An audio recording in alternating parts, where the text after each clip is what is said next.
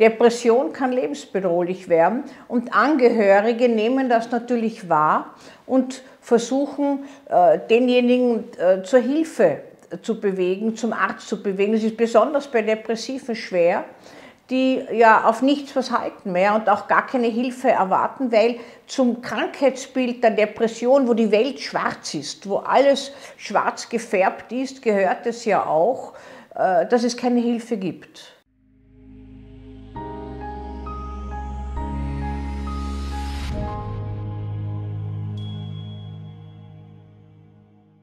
Wie erkenne ich denn, dass jemand depressiv ist?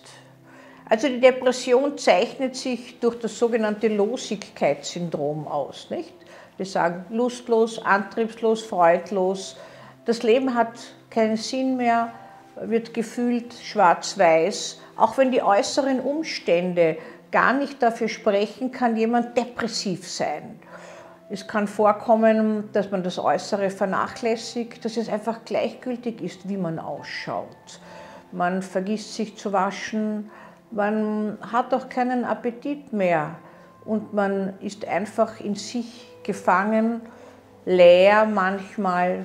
Manchmal äh, kann man gar nichts formulieren. Äh, man spricht wenig, man spricht gar nichts mehr im Extremfall. Äh, man kann dem anderen auch nichts vermitteln. Man kann gar nichts mehr sich bedanken für irgendetwas, sondern es ist alles in einer Hemmung gehalten, in einer Freudlosigkeit und in einem Negativismus. Alles ist schwarz, man nimmt überall nur das Dunkle wahr. Man hat ja lange angenommen, dass äh, Depressionen aus dem Nichts sozusagen kommen, aus genetischer Disposition, was man in manchen Fällen heute noch annimmt und hat dann immer irgendwelche äußeren Ereignisse dafür verantwortlich gemacht, weil der Depressive selbst in seinem Negativismus irgendwelche Ereignisse heranzieht. Es ist wieder einmal schief gelaufen, der Besuch beim Onkel Karl war auch furchtbar, wie der sich verhalten hat und man selber, man macht Schuldgefühle, man hat das Gefühl, man bringt gar nichts mehr weiter und daher fangt man gar nichts an und im Extremfall steht man auch gar nicht mehr auf und geht gar nicht mehr hinaus. Depression kann lebensbedrohlich werden und Angehörige nehmen das natürlich wahr und versuchen, äh, denjenigen äh, zur Hilfe zu bewegen, zum Arzt zu bewegen. Das ist besonders bei Depressiven schwer, die ja auf nichts was halten mehr und auch gar keine Hilfe erwarten, weil zum Krankheitsbild der Depression, wo die Welt schwarz ist, wo alles schwarz gefärbt ist, gehört es ja auch, äh, dass es keine Hilfe gibt. Es gibt keinen Weg hinaus. Und das ist eigentlich das Schrecklichste an der Depression, dass, das, dass sie keinen Blick freigibt. Der Blick ist geprägt von Hemmung, von schweren Lebensinhalten und von Unmöglichkeit, irgendetwas zu machen, zu verwirklichen.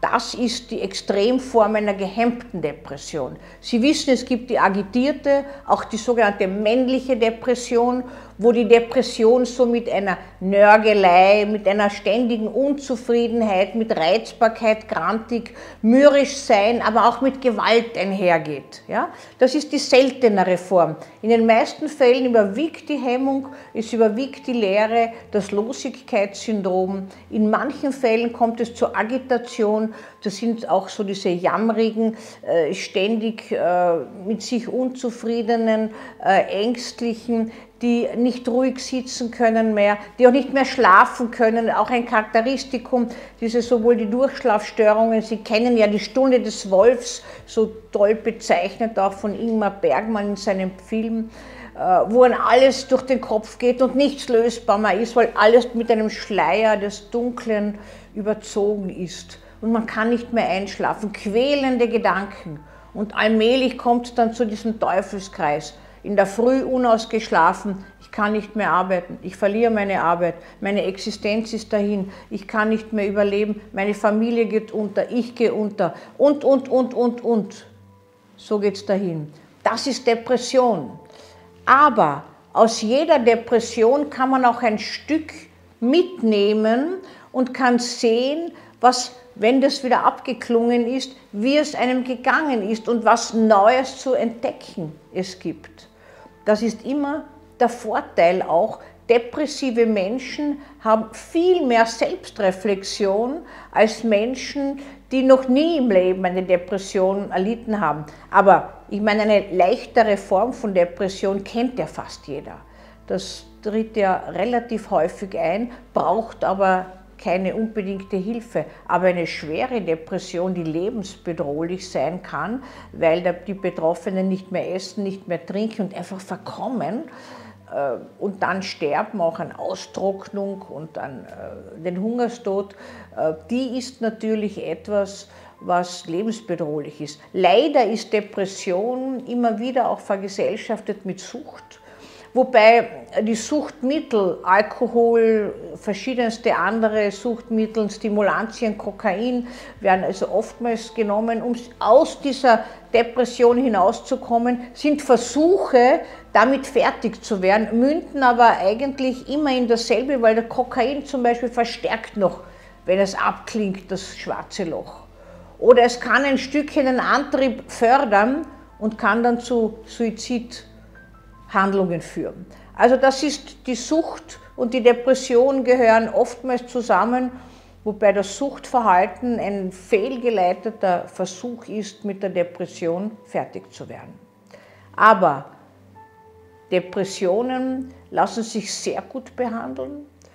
Auch diejenigen, die in der Krankheit sind und die es nicht glauben, können es im Nachhinein, wenn sie aus dieser Krankheit behandelt wurden, wieder feststellen. Der Weg ist frei für Neues.